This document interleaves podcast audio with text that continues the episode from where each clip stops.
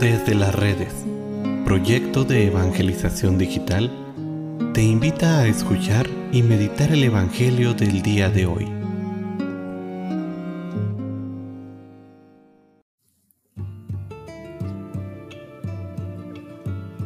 El día de hoy, sábado 2 de abril, escuchemos con atención el Santo Evangelio según San Juan.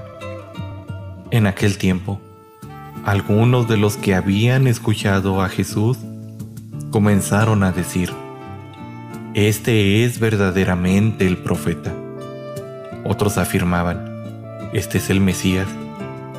Otros en cambio decían, ¿acaso el Mesías va a venir de Galilea?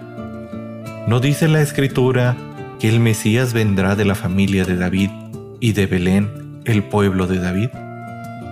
Así surgió entre la gente una división por causa de Jesús. Algunos querían apoderarse de él, pero nadie le puso la mano encima. Los guardias del templo que habían sido enviados para apresar a Jesús volvieron a donde estaban los sumos sacerdotes y los fariseos y estos les dijeron, ¿por qué no lo han traído? Ellos respondieron, Nadie ha hablado nunca como este hombre. Los fariseos les replicaron, ¿acaso también ustedes se han dejado embaucar por él? ¿Acaso ha creído en él alguno de los jefes o de los fariseos? La chusma esa no entiende la ley, está maldita. Nicodemo, aquel que había ido en otro tiempo a ver a Jesús y que era fariseo, les dijo, ¿Acaso nuestra ley condena a un hombre sin oírlo primero y sin averiguar lo que ha hecho? Ellos le replicaron, ¿también tú eres Galileo?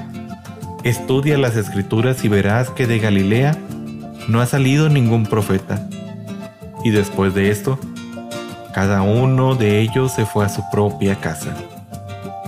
Palabra del Señor.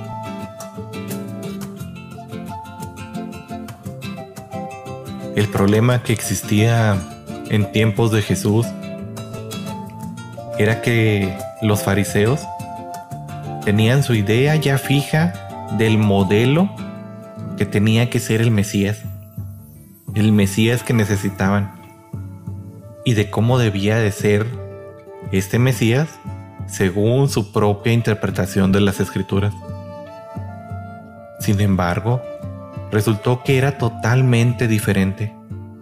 Jesús era un hombre lleno de libertad, de amor para todos, amigos y enemigos, extranjeros y propios. Un hombre que hablaba de reconciliación y no de odio, de humildad y no de poder, de paz y no de guerra. Su vida se convertiría así en una forma diferente de comprender a Dios, no como el Dios de las victorias, sino como el Dios Padre de la humanidad. Esta visión no cuadraba con las ambiciones de poder, de riqueza, de prepotencia que existía en la época. Por tanto, había que quitarlo de en medio. Hoy en día pasa esto muy similar en la vida de muchos de nosotros, que esperamos un Mesías que cuadre con nuestras necesidades, que venga a realizar nuestras propias expectativas. Hoy en día esperamos a un Mesías que cuadre con la idea general de la sociedad y cuando no lo encontramos, es muy fácil criticar a la iglesia, a la cristiandad, a Dios.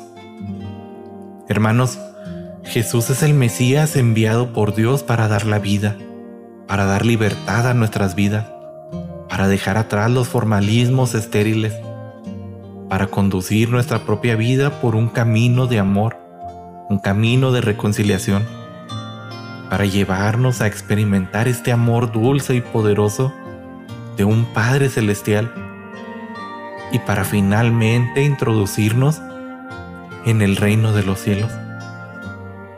Si esta no es la expectativa de Jesús para nuestra vida, si esta no es la expectativa de Jesús para tu vida, cámbiala. y acepta a Jesús como lo que es realmente, el Hijo de Dios vivo.